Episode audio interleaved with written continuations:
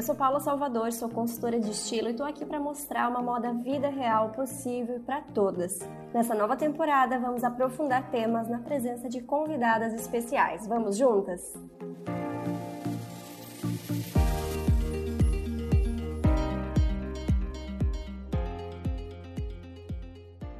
Se você se interessa pelo tema coloração pessoal, já deve ter passado por alguns posts no Instagram da nossa convidada de hoje. A Gabriela Ganem também é consultora como eu e podemos dizer que cores é realmente a parte desse trabalho que mais faz os seus olhos brilharem. Inclusive, mudanças de cabelo das famosas e looks do tapete vermelho são os clássicos do seu conteúdo. Nesse episódio, ela é a nossa convidada para batermos um papo sobre tudo que envolve a coloração pessoal. Bem-vinda, Gabi! Muito obrigada, adorei o convite. Fiquei bem animada assim, com a perspectiva de poder falar desse assunto, né? Que é minha pequena minha pequena psicopatia, vamos dizer assim, né? Não é muito saudável, o tanto que eu gosto de falar disso. Às vezes eu sinto que eu ofusco um pouco as, o, as, outras, as outras áreas da consultoria, né? Mas realmente é, é o, o assunto que mais me, me entusiasma, vamos dizer assim. E eu acho muito curioso, você tem até uns posts assim que realmente é muito seu foco, dá pra ver a sua paixão pelo assunto. Até as princesas já foram analisadas, né? É, não tem mais critério não, assim, eu já, come... já, já, já abracei a loucura, eu gosto que tem, tem audiência, assim, eu encontrei outros loucos que gostam tanto quanto eu, né? É, é, claro que na prática a coloração não, é, não deve ser levada tão a sério, mas do, do, ponto de vista editorial a gente se diverte, assim, meio que é, pregando coisas em relação a cores, vamos dizer assim.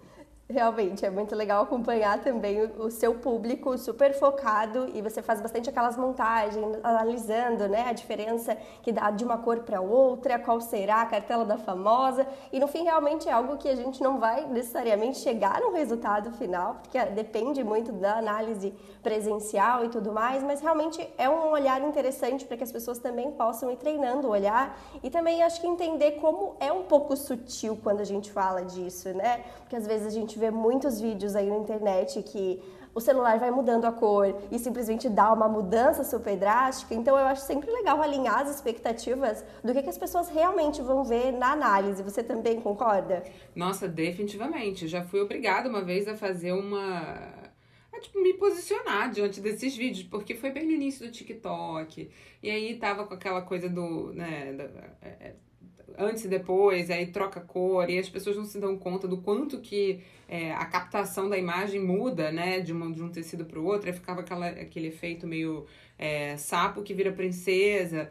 Não, quando na verdade é uma sutileza, assim, são pequenas nuances, é como, sei lá, uma plástica bem feita, vamos dizer assim. É, com certeza. E eu quero começar um pouquinho desse papo até, voltando um pouco na história, porque eu sempre acho que o contexto das consultoras é algo muito interessante, porque é uma profissão que é mais recente, que não tem uma faculdade como outras profissões, tem uma formação também, mas não é uma faculdade em si. Então eu acho interessante que cada pessoa chega nessa área com uma bagagem, com alguma história com a moda e de alguma forma eu acho que todo mundo que trabalha com isso acaba sentindo de alguma forma a importância disso pessoalmente, para depois pensar em levar isso para outras pessoas como uma profissão. Então, eu queria que você contasse um pouquinho como é que foi o seu contato pessoal com essa área. É, a, olha, o universo foi muito, muito sábio, muito generoso comigo, porque, é, bom, desde que eu, era pré-adolescente, eu decidi que eu ia trabalhar com moda, que eu ia é, que eu ia trabalhar para o Valentino. Vamos deixar bem claro que não era um sonho assim pequenininho e nem muito vago, era extremamente específico e era ambicioso, tá? Tudo, eu, tudo estava escolhido já. Já estava tudo determinado. Eu estudava tapete vermelho, eu ficava olhando, é, tentando entender o que, que era um designer, o que, que era o outro. Tudo isso vendo assim, revista, tipo, caras no no, no cabeleireiro e tentando, né, não, era, não tinha internet, né, com essa abrangência, o Google Images não tinha nascido ainda. Então, é, do meu jeitinho, eu tava, me apaixonei por esse universo, achei que ia trabalhar com alta costura. Tinha, tava certa de que eu ia trabalhar com isso. É, mas na hora de fazer faculdade, eu achei que moda poderia ser um pouco específico demais e resolvi fazer uma formação um pouco mais abrangente. Então, eu procurei fazer design, né? Fui fazer design. E que, inclusive, a faculdade que eu, eu, amei num grau tão elevado que eu fiz dupla formação, mesmo sabendo que não seria designer no final das contas. Eu fiz design de produto, fiz design gráfico e, enfim, no final da, da faculdade de design de produto, eles abriram, ah, eles abriam brechas, vamos dizer assim, para quem queria trabalhar com moda, fazer um produto que fosse roupa, né? E foi nessa ocasião que eu fui pela primeira vez na minha vida fazer uma roupa tá? É, fazer, de fato, criar uma coisa minha e não né, um, um projeto menor e tal. É, e foi nessa ocasião que eu descobri que eu odeio fazer roupa.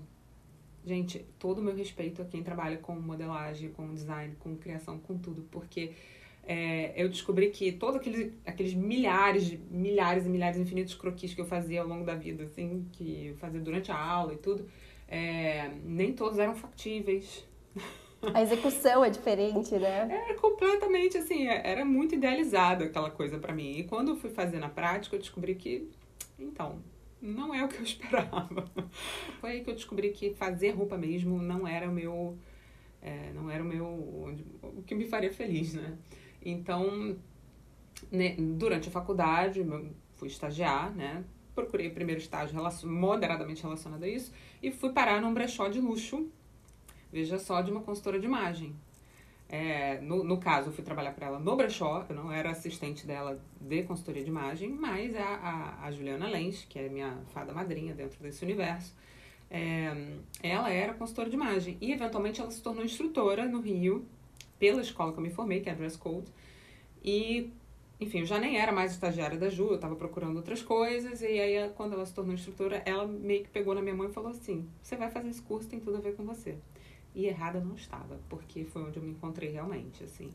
É, eu já tinha todo um histórico pessoal de ser uma, uma mulher muito grande, né? De, é, para quem não sabe, eu tenho 1,80m e calço 43. Sim, você não ouviu errado. tá? É 43 mesmo. Roubo Havaianas do meu namorado, tá? Assim, é nesse grau. E, é, enfim, eu já é, sempre tive questões também de sanfona, com balanço e tal. E a, a, moda mesmo, ela era bem menos democrática antigamente do que ela é hoje, né? Então foi quando eu entendi que tinha uma carreira que trabalhava dentro do universo do estilo, né? Não necessariamente da moda. E que respeitava as minhas características, né? Que é um lugar onde eu consigo encontrar ferramentas que é, façam com que a roupa funcione para mim e não que eu tenha que me adaptar às roupas que né, que estão vivendo, estão passando no momento.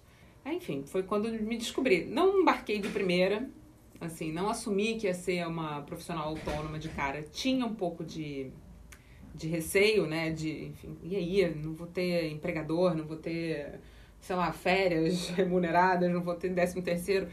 Fora que quando a gente pensa nessa área há uns 10 anos atrás, realmente a visão era muito diferente. É, claro que você teve o contato com ela, que estava te mostrando um pouco desse universo, mas pelo menos eu quando tive um, um, primeiro contato assim com isso há 10 anos, eu pensava assim, demais, incrível. Mas será que eu vou conseguir ter clientes? Será que quem vai pagar por isso não é realmente pessoas que será que não vai ser um acesso muito pequeno às pessoas, vai ser um serviço muito caro? Eu lembro que ainda parecia assim algo tão distante, né? E hoje em dia a consultoria de, de estilo, de imagem, ela já está muito mais democratizada, justamente porque a internet ajudou muito nisso, né? Sim, nesse ponto, né, o meu background lá com... Eu tive um blog, né, que chamava Starving. Minha ex-sócia continua com ele, inclusive. Mas em algum determinado momento eu me desliguei e resolvi que seria consultora de imagem mesmo, assim. Finalmente bati o martelo. Mas já tô na internet já tem muitos anos, já tem 12 anos, que é mais ou menos, é, é mais ou menos ao mesmo tempo que eu tenho de formada, né? Me formei na Dress Code com, há 12 anos. E, e foi assim, um, um, um lugar muito próspero, vamos dizer, é, para entrar para introduzir as pessoas para o mundo da consultoria. Não foi fácil. Quando eu comecei a falar sobre isso, tinha muito receio de tipo, poxa, mas é, e aí, eu vou entregar todo esse conteúdo e a gente não falava muito assim, então é, então, não tinha tanto esse incentivo para a gente fazer conteúdo, né? Porque parece que é, com perdão do karaokê, cagar regra, né? Que é ditar é, o que, que a pessoa vai ser, o que, que a pessoa vai vestir, quando na verdade é o oposto disso, né? É quando a gente entrega ferramentas para a pessoa escolher o melhor caminho embasada, informada. Então foi, foi muito desafiador. E Gabi, quando você teve contato com tudo isso, isso impactou também na sua imagem, né? Eu quero também saber um pouquinho disso, em que contexto você estava e o que que essas ferramentas te ajudaram no seu momento de vida que teve contato com tudo isso? É, eu eu vou te dizer assim, eu já fazia algumas pequenas intervenções em mim mesma, assim, coisas que me incomodavam, eu camuflava, né, do ponto de vista da modelagem. É, mas a real é que naquela, naquele momento eu era bem. É, eu bebia muito na fonte do que estava na moda. Tá? Eu, eu queria trabalhar com moda, então eu achava que naturalmente eu tinha que mergulhar na tendência, que eu tinha que. É, me, me entusiasmava, né? Entrava, encarnava o personagem. Mas é, nesse momento especificamente, lá em 2010 mais ou menos, a moda estava extremamente romântica. Extremamente. Era saia godê, era floral, era fivelinha de borboleta.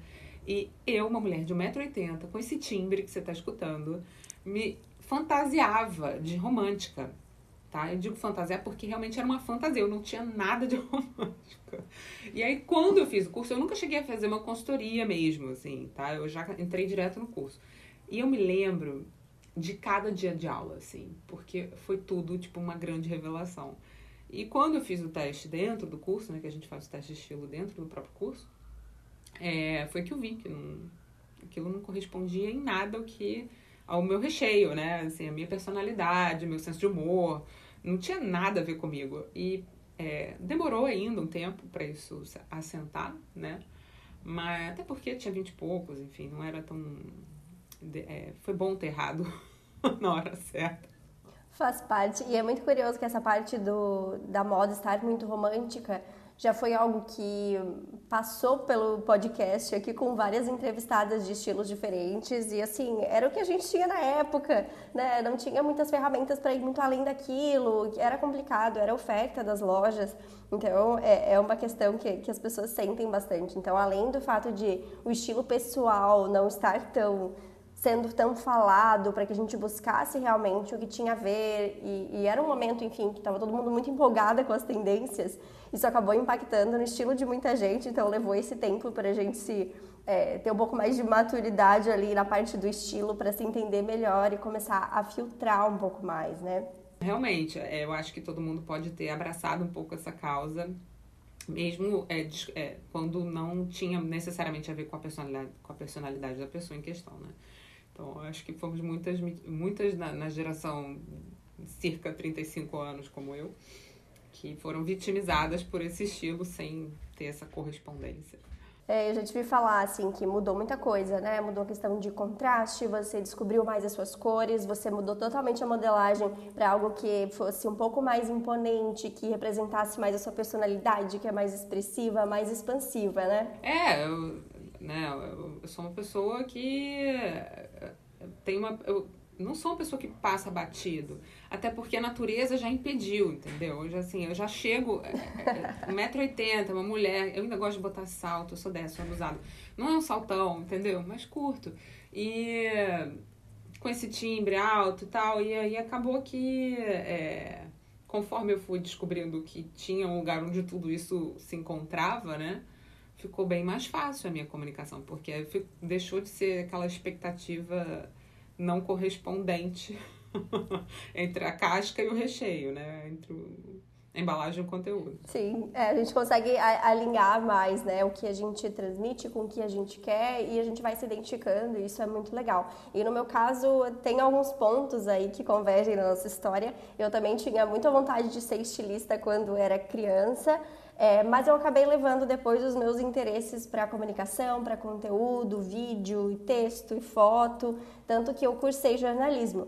E foi no meu primeiro estágio que eu fui para a área de moda, trabalhando na produção de um programa de TV. E nessa época do estágio foi quando eu pessoalmente parei para analisar melhor o que eu vestia, trabalhando com moda, é, querendo expressar que eu sabia do que eu estava falando também, então também tinha essa necessidade.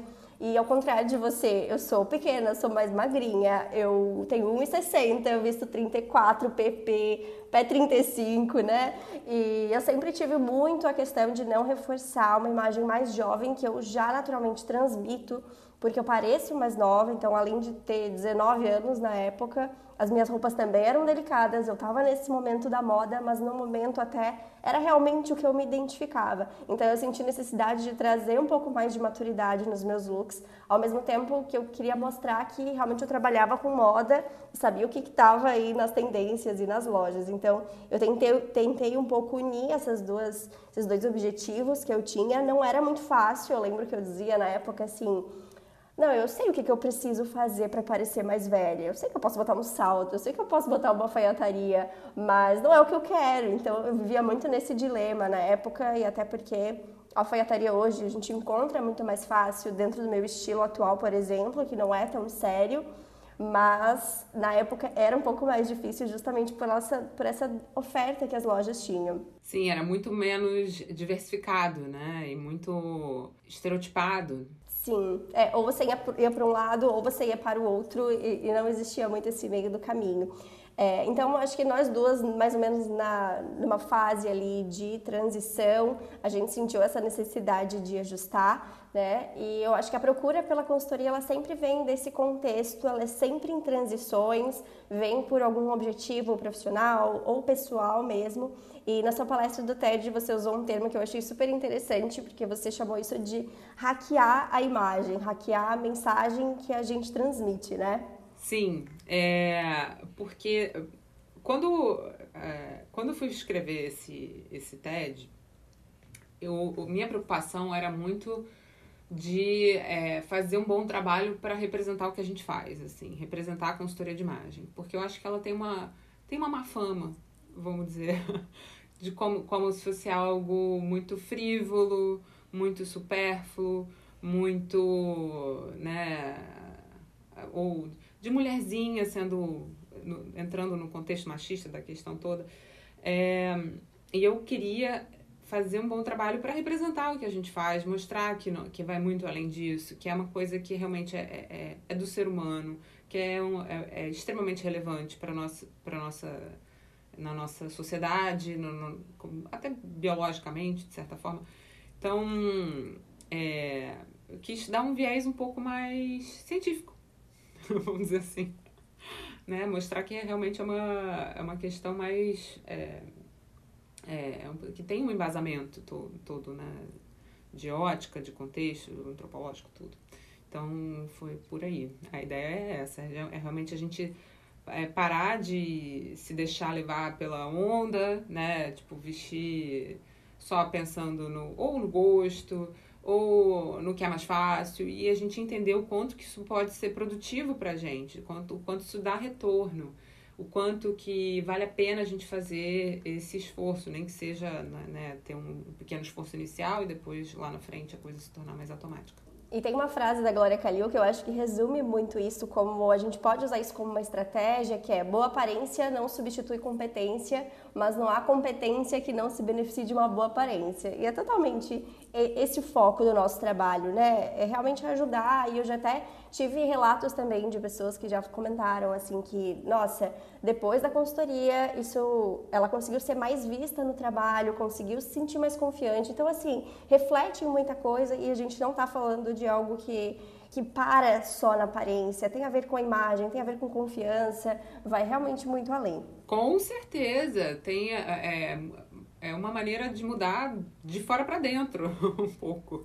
Né? Tem muita mudança que acontece de dentro para fora, mas é, a gente também pode dar uma forcinha de fora para dentro, por que não? Exatamente. E também tem a ver com esse autoconhecimento, porque quanto mais você se conhece, sabe o que, que te representa, você sabe o que, que faz com que você se identifique com algo na hora de se vestir e você consegue também ser mais certeira nas escolhas. Então, hoje tem muita oferta de tudo a um clique de distância. Quanto mais a gente conseguir fazer um filtro, é, mais a gente consegue acertar, economizar tempo, economizar dinheiro, né? minimizar mesmo essa chance de erro. E eu acho que é aí mesmo que a gente pode voltar para o nosso assunto da coloração pessoal, né? Porque é isso que a, que a coloração vai fazer, fazer com que você consiga minimizar os erros é, para que você consiga saber exatamente o tom de cabelo antes mesmo de experimentar que vai dar certo, para que você saiba que caminho seguir na maquiagem, ou entender melhor quais são as roupas que realmente ficam bem e que talvez você deixe de usar quando compra aquela determinada cor,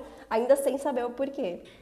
Com certeza, cor é um baita de um filtro, né? A gente consegue ter muito mais critério na hora de escolher, perde muito menos tempo também, tem isso, né? Na hora de comprar é, quando a gente dá uma, um direcionamento de cor, ele, ele não precisa pautar a sua vida, mas é uma ferramenta muito da útil. Nem que você use só para ocasiões especiais, né? Mas o, o, tá longe de ser um benefício apenas para a sua aparência, assim, né? Para você se sentir bonita. Tem, vai muito além, facilita muito na hora de né, coordenar, na hora de consumir, na hora de escolher uma cor de cabelo, na hora de, enfim, tomar decisões, né? Que é um dos processos mais cansativos para o cérebro. então a gente economiza nem que seja energia. Sim, e como as pessoas ainda confundem, né, a informação com uma obrigação, você não acha, Gabi? Toda vez que a gente fala de coloração, as pessoas ainda confundem muito isso, como se você tivesse então que seguir depois de descobrir a cartela, que você continua tendo a liberdade de escolher se você vai seguir ou não. A diferença é que você faz isso de uma maneira mais consciente, mas ainda assim eu vejo muito essa preocupação das pessoas. Ah, mas e se não tiver a cor que eu gosto na minha cartela? E se não tiver preto? Mas não é sobre isso. Não, é, eu, eu confesso que eu tenho uma participação de culpa nisso, no que, no, nas pessoas ao meu redor. Assim. Chegou num ponto que as pessoas pedem desculpa quando elas estão de preto, perto de mim. Quando, assim, na verdade, meu intuito nunca foi é, é, falar mal do preto, né? Ou derrubar o preto. A minha ideia é apenas explicar para as pessoas que o preto é tão bom quanto qualquer outra cor, né? Tirar o preto do pedestal que colocaram ele lá. Mas é, só isso, sabe? É, tipo, mostrar que tem outras opções, que existem outros caminhos e que não necessariamente o preto é o melhor para você. É, mas sim, criou-se essa sensação de que a cartela é uma obrigação. Não tem nenhuma obrigação. Inclusive, você não precisa usar cartela nenhuma vez. Quero usar preto pro resto da minha vida. Tudo bem, de repente você vai se beneficiar disso na maquiagem, na cor do cabelo, né? na escolha do tecido, na escolha da, do metal que você vai usar na sua biju. Então, é, dá para acertar mesmo ao errar. Né? Tem muitas maneiras de tirar benefício do, da cartela, mesmo que você não queira necessariamente vestir a sua cartela na, roupa inteira.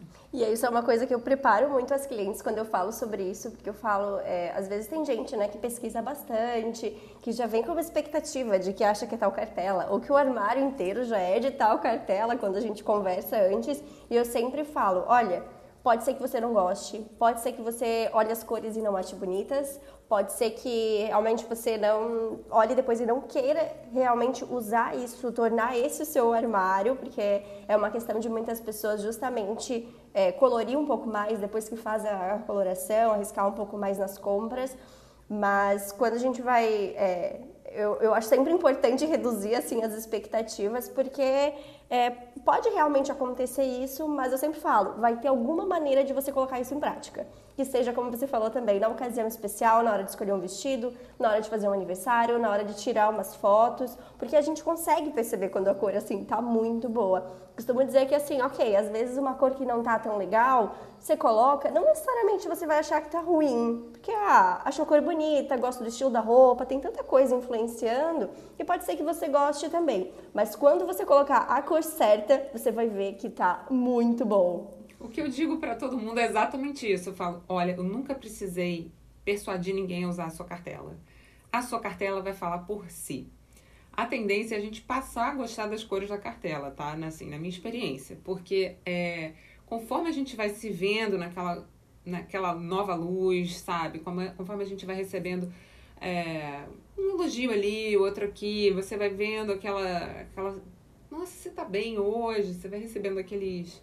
Sabe? Aqueles elogios discretos e você vai coletando essas informações. Você vai se sentir melhor quando você olhar no espelho. Tudo isso vai contribuir né? Para a cor acabar entrando um pouco na sua preferência. Agora, ainda assim, você não precisa usar suas cores. É meio que. É, é opcional, é uma ferramenta. É, e às vezes a a intenção da pessoa pode ser outra, né? Quando a gente fala em coloração, a gente está falando de uma harmonia visual. Uhum. Vai ficar tudo muito natural, vai ficar realmente como se estivesse fazendo parte. Eu adoro aquela analogia do quadro, né? Então, a moldura para o seu rosto. A moldura não é para parecer mais do que você, não é para ficar parecendo que está faltando alguma coisa, que ficou meio para trás. É para chegar junto, é para realmente valorizar esse quadro que está ali. Mas vai ter gente que vai querer talvez um pouco mais de impacto, que vai gostar um pouco mais das cores mais vivas, mais do que a cartela pede, vamos dizer assim, mas tudo isso realmente são ferramentas que a gente vai podendo usar ou não. O exemplo que eu sempre dou, que eu acho que, que é extremamente exagerado, mas que passa a mensagem. Eu nunca vou pregar para Lady Gaga. Lady Gaga, eu acho que seu cabelo deveria ser um castanho médio. Tem a menor chance disso acontecer, né? A gente tem que aliar, né? Tem que usar a coloração é uma é um critério tem outros critérios. E dentro dessas, desses, dessa soma de critérios, um vai estar numa hierarquia mais alta do que, o, do que o outro. Então, qual é a prioridade da pessoa, né? Se estar bonita, estar bem, harmoniosa é a prioridade da pessoa, talvez a coloração né, entre num patamar mais elevado. Agora, não é o caso para todo mundo, né? E Gabi, me conta dos efeitos que essa descoberta trouxe na sua vida, como que foi para você aplicar? Eram cores que já gostava? Foi uma surpresa? Você via que os tons terrosos realmente não eram tão bons assim para você? Ou não tinha essa percepção antes? Me conta como é que foi essa descoberta das cores da sua cartela de inverno frio, inverno puro. Olha, vai surpreender algumas pessoas, mas eu não abracei de primeira tá? Uma, das, uma coisa que realmente me impactou quase que de imediato foi a questão do contraste. Contraste que é uma técnica de análise de coloração que é complementar à cartela, né? A análise cromática, né, a análise de coloração pessoal, ela determina uma paleta, né, que são tons para a gente usar as cores em si. O contraste, ele já é aquilo que a gente vê ao bater o olho, que é a discrepância entre o tom da pele da gente e o resto, né? Vamos dizer, cabelo, olho sobrancelha. Então, resumido em, uma, em 30 segundos. É, o meu contraste, ele tava. Eu, por incrível que pareça, eu sou assim, branca de neve hoje, tá? Mas isso, é, isso foi projetado, tá? Para quem não. É porque a gente não tá. As pessoas não estão me vendo, mas eu tenho uma pele bem clara, sobrancelha bem preta, cílio preto, cabelo escuro, assim, enfim, olho escuro. Então eu sou bem branca de neve hoje. Mas lá atrás, em 2010, eu era uma pessoa bem bronzeada, bem, bem, bem bronzeada, tá? Assim, o que já acaba com aquele mito, né? De que a pessoa com a pele mais fria não bronzeia, exatamente. É, é uma baboseira, isso não tem nenhum, não, não procede. É, enfim, eu, eu, fico bem queimada, tá? Juliana Paz, assim, é, surpreende algumas pessoas. E o cabelo, por mais que seja escuro, é fino. Então ele abre no sol. Eu tava realmente assim, tipo, uma, meio que uma carioca mais tradicional anteriormente. Mas eu entendi que eu, eu me sentia muito melhor com mais contraste. E dentro da consultoria, isso depois foi fazer muito mais sentido, porque a minha cartela é muito contrastada. A, a cartela de inverno é hora muito vibrante, a hora bem escura, né? Sendo bem resumindo, assim. Então, é, ser contrastada me favorecia muito mais. E realmente eu me sinto muito melhor contrastada, me sinto até melhor representada dentro da minha personalidade. E isso foi um ajuste que eu fiz mais de imediato. A cartela ela foi entrando um pouco depois, porque eu ainda estava muito imersa naquela questão da, da, da, da moda, né? Do que estava em voga e tal. Mas com, quanto mais eu fui praticando a questão da coloração, é que eu fui vendo quanto que eu, é, eu mais eu fui me apaixonando pelas minhas cores. Mas mesmo assim, tá? Eu gosto de deixar isso bem claro. Tem cores na minha cartela que eu não amo. E, uso assim mesmo, porque me servem em, vários propósitos, mas não são minhas favoritas. Por exemplo, o inverno é um mar de azul. De todos os matizes coloridos, o que menos me interessa definitivamente é o azul. Eu amo roxo, eu amo vermelho, eu amo verde. Verde é minha cor favorita, tem muito pouco verde, na minha opinião, dentro do, da, da, cartela fria. É, mas me resguardo muito nas cores que eu, que eu amo dentro da cartela, que é o pink, que é o que eu estou vestindo hoje, é o vermelho, vermelho cereja, né? Mas é um vermelho, é o roxo. E, eventualmente, se eu encontrar uma, uma, uma, uma roupa que a modelagem me agrade, que tenha no, um azul mais bique, um azul royal e tal, abraço. a gente está falando aqui de coloração, vale lembrar que tudo que a gente está falando impacta no rosto. Então, é no perímetro do rosto, a blusa, blazer, lenço, óculos, maquiagem, enfim, cabelo. Então, na calça continuo usando laranja, uso dourado no, no sapato, na, na, ao redor do punho e, eventualmente, quando, quando eu quero ser um pouco infratora, uso dourado numa proporção menor, que é onde é uma das pequenas frustrações de ser inverno para mim. é a ausência do dourado. Eu acho muito interessante a gente deixar isso claro que a gente não vai amar todas as cores e não necessariamente a gente vai sair usando é, de um dia para noite, assim, né? Então, é, no meu caso também, eu descobri o outono suave quando eu fui fazer também o meu curso de consultoria. E as minhas escolhas de roupas não eram muito pautadas nisso, e por um tempo não foi assim, ai, ah, preciso ajustar o meu armário, mas isso foi acontecendo naturalmente. Quando eu ia fazendo alguma nova escolha, eu já ia direcionando para o que eu gostava. E eu comecei a ver que realmente cores que eu tinha é, não ficavam realmente legais. Por exemplo, azul bique, que fica bem para você. Para mim fica péssimo, é uma das piores cores. Então tem cor que eu me sinto até à vontade para usar. Assim, se for um rosa, mas um rosa mais fechado, pink mesmo, só que mais fechado. Mas de um modo geral, foi tudo muito gradativo. Então, é, realmente são escolhas que vão guiar as suas próximas escolhas. As pessoas às vezes ficam preocupadas, né? Nossa, mas e as coisas que eu já tenho no armário? Eu acho que é legal assim, ah, descobri aqui, descobrir que essa cor não tá e já era que eu não gostava, vira aquele empurrãozinho pra gente tirar de vez uma peça que já não se identificava. Então eu acho legal nesse aspecto. E também que na minha maquiagem tinha batom roxo, é, não amava, mas assim, tinha. Já tive cabelo também um pouco mais branquinho, mais frio, que também não era legal. Então, eu acho que é aquilo que a gente falou de minimizar os erros, né? E, e, conseguir chegar mais próximo desse look que a gente se identifica e que nos deixa mais harmônicas e a gente vai percebendo os efeitos, mas como uma, uma escolha realmente. Ninguém é obrigado a sair usando toda a cartela e é um processo porque a gente está falando de armário que leva tempo para ser construído. Com certeza. E mesmo usando preto contrariado, eu olho no espelho sei que tá bom. Então não, não, não abala minha confiança, sabe? Assim, então até nisso tem algum benefício. É, e hoje mesmo uma pessoa comentou, né, numa foto, eu tava de preto no final de semana e compartilhei um look e ela falou, nossa, mas é preto mesmo ou é azul? Porque você tá linda. Mas assim, eu falei para ela, é sem comparação, né? Então, o bom da, da, análise toda é porque a gente vai forçar as diferenças e essas diferenças vão aparecer e vai facilitar a sua vida. Mas não quer dizer que vai botar e necessariamente vai perceber um efeito ruim, vai ver que, que não tá legal. Em alguns casos a gente nota, né? É. Mas às vezes gosta da roupa e tudo mais, acaba passando batido e tá tudo bem. E não quer dizer que, porque está bom, que não tem margem para melhorar. Né? Tudo que é bom sempre pode melhorar né? Então, é, poxa, mas eu me sinto muito bem nesse vestido. Tá ótimo, missão cumprida, porque o objetivo é bem-estar, né? Bem-estar, enfim, segurança e tal. É, agora, não quer dizer que não tenha um melhor ainda para você. Né? Esse, esse é o pulo do gato. É isso, às vezes você tá a vida inteira usando lá o verde militar, que parece que todo mundo ama, assim, para mim parece uma cor que, que é a unanimidade, porque sempre que as pessoas querem usar uma cor um pouquinho mais colorida, elas falam, ai, tenho, tenho cor sim, tenho verde militar, né? É, é bem então, eu popular. acho que é isso. É. Então, se a pessoa tem um verde militar achando que está arrasando e é o melhor possível, talvez ela descubra um outro verde se ela for, por exemplo, da cartela de inverno. É, e eu queria também saber, Gabi, é, nem sempre a cartela vai fechar com a personalidade da pessoa, porque outras coisas vão influenciar também.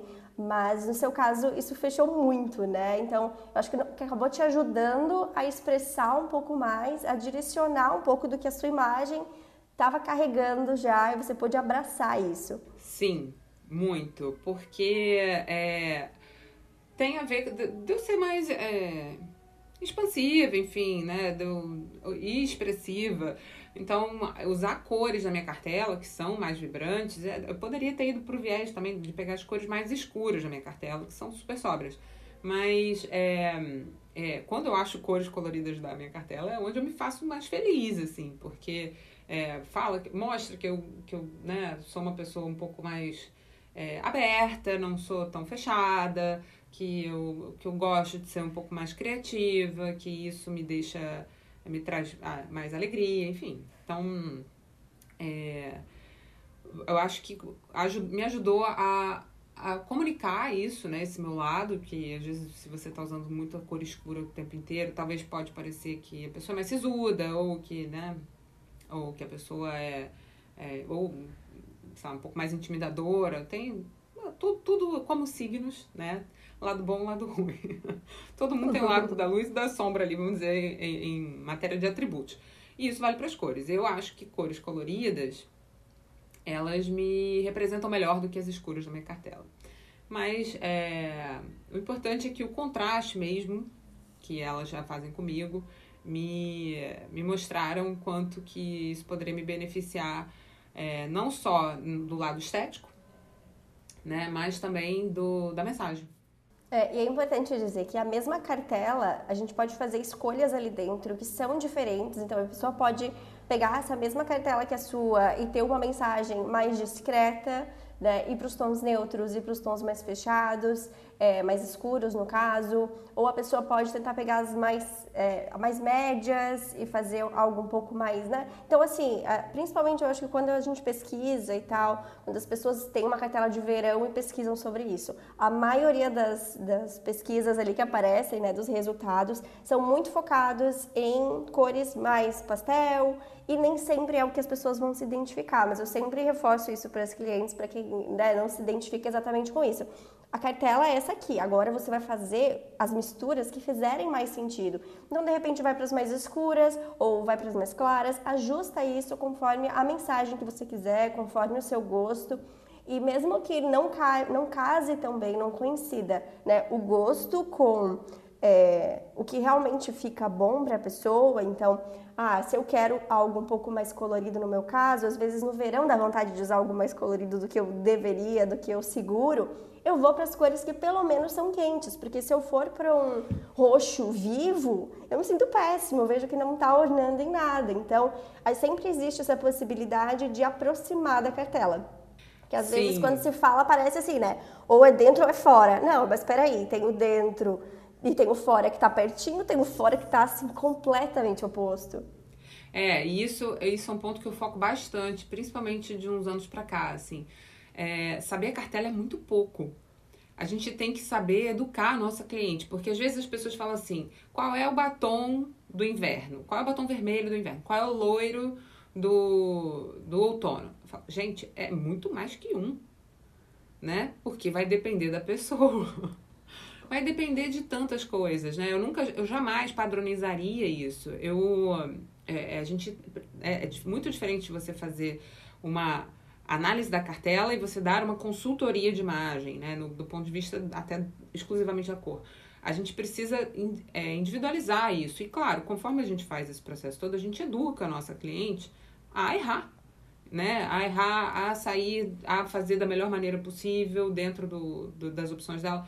Então, é, hoje em dia eu estou bem, é, bem preocupada em dar esse suporte, assim, né? De não... É, às vezes as pessoas querem respostas prontas, a gente não tem resposta pronta. Nós somos seres humanos, nenhum é igual ao outro.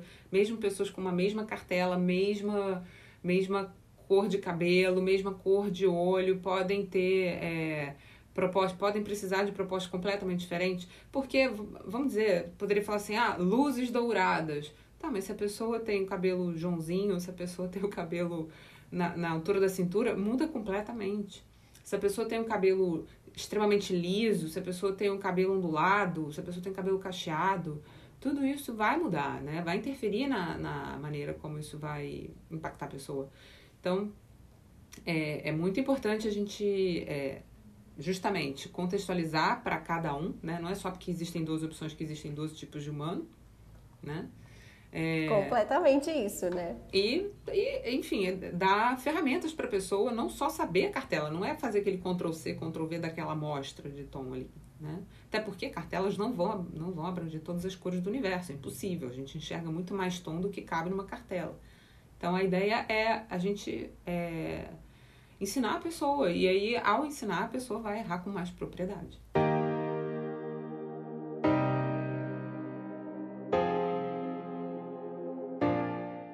Agora, Gabi, eu vou fazer três perguntas rápidas sobre a sua trajetória de estilo.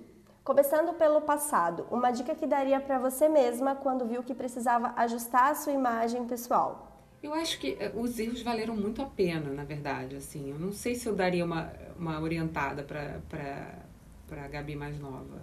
Eu acho que eu deixaria ela fazer besteira, sabe? Porque no momento que aconteceu foi muito bom ter acontecido. Então, para validar o que eu fa o, o, a, a, o caminho que eu escolhi depois, né? Acho que ver o quanto estava dando errado foi muito importante para elucidar assim o quanto tinha margem para melhorar e o quanto que é, o, o, quanto que a, os ajustes que eu fui fazer logo depois estavam infinitamente melhores. Agora no presente, um look que usaria hoje para se sentir muito confiante. Ah, vai ter muita cor. Vai ter muita cor. Vai ter cor complementar. Minha mistura favorita, verde com rosa, em, em tons impactantes. É, vai ter pink, com certeza, porque da, da, né, o verde o verde que eu mais gosto, ele não me favorece tanto em cima, então provavelmente ele entraria mais para baixo. Vai ter vai ter um saltinho, um saltinho bloco, porque sou grande, né? Assim, não, não curto muito o desafio de ficar me equilibrando num, num lugar muito fininho. Vai ter um pouco de brilho, não necessariamente na roupa, mas na biju. Vai ter um pouco de brilho. Eu provavelmente vou estar tá com essa sobrancelha bem preta e vou estar tá com um batom marcado. E para o futuro, uma peça que já fez parte do armário, mas não tem mais espaço daqui para frente. Olha, eu acho que estilo pode até mudar, tá? Mas a essência não. E eu sei que uma coisa que nunca mais vai entrar no meu armário, com certeza, porque eu me sinto assim terrível. Sapatilha de bico redondo. Tá? Entrou na época porque eu, eu tava realmente assim, abraçando a moda, era aquela fase mais romântica, conforto, né? O fato de, né, de ser alta, então também já as pessoas rolam incentivo para você usar sapato baixo. Então, sapatilha de bico redondo. Eu me sinto assim, assim, outro ser humano. Consigo, consigo montar looks bonitos para outras pessoas com sapatilha assim, mas quando eu calço, é como se eu tivesse tipo um personagem, não sou eu. Então, sapato é onde me pega bastante. E para finalizar esse nosso papo, eu gostaria que deixasse uma mensagem diretamente para quem está querendo se encontrar mais no estilo, nas cores e usar tudo isso estrategicamente. Por onde começar? Eu acho que é, tem muito conteúdo hoje em dia, tem conteúdo em abundância. Eu acho que se a pessoa ela não está preparada para contratar uma consultoria, é, tem muita, tem uma abundância de informação disponibilizada de graça. E também eu acho que ao consumir o conteúdo te ajuda a identificar uma consultora que, ou consultor, que você se identifique, que faça um bom trabalho, que possa, que tenha a ver com você, que você aprecie o trabalho dela, que você esteja alinhada com os valores dela. Então, é, consumir o conteúdo já ajuda a filtrar mesmo, né? Pra, mesmo para quem já está pronto para contratar o serviço. E para quem isso não é uma possibilidade, né? Porque, né, claro que né, a gente já sabe que a consultoria não é frívola, mas não é assim uma coisa essencial para todo mundo, né? E para outros, para algumas pessoas não vai ser uma possibilidade é, esse conteúdo já é um grande adianto, assim, é, já tem muita, muito ganho ali.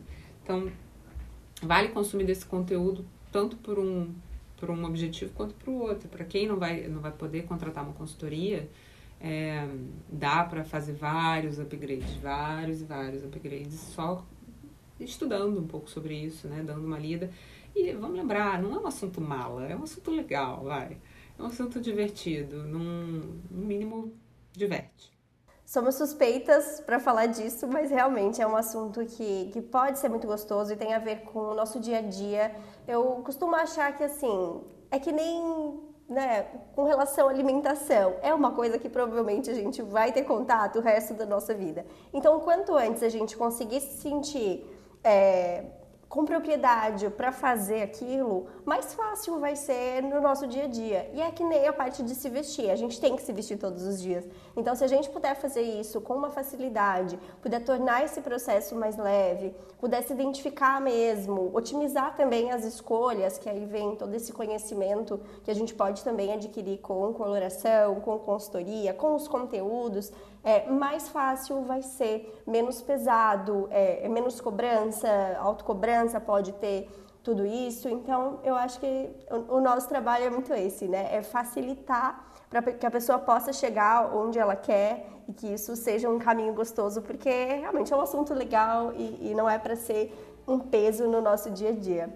Gabi, muito obrigada pela sua disponibilidade, pela sua participação. Gostei muito de ter aqui uma colega de profissão batendo papo sobre isso e com certeza é, acho que a gente conseguiu mostrar um pouquinho do que, que é o nosso trabalho, é, as dificuldades de quem vai tentar encontrar isso em casa, como realmente é delicado, esses vídeos também que a gente acaba vendo por aí e que traz uma dúvida para as pessoas, é, mas também todo é, o benefício que tem quando a gente coloca isso em prática para, enfim, né, tornar a nossa vida melhor. Então, muito obrigada pela sua participação. Eu, eu que agradeço o convite, achei incrível, um privilégio. Não conhecer seu podcast, já me ajudou um bocado, porque agora eu escuto quando eu vou para academia, que é um lugar que eu detesto, mas já, já ganhei uma fonte de entretenimento ali. É, então, é, gostei muito do projeto e fiquei muito honrada de receber esse convite é muito perigoso me chamar para falar desse assunto, porque a tendência é eu parar de, nunca mais parar de falar, tá?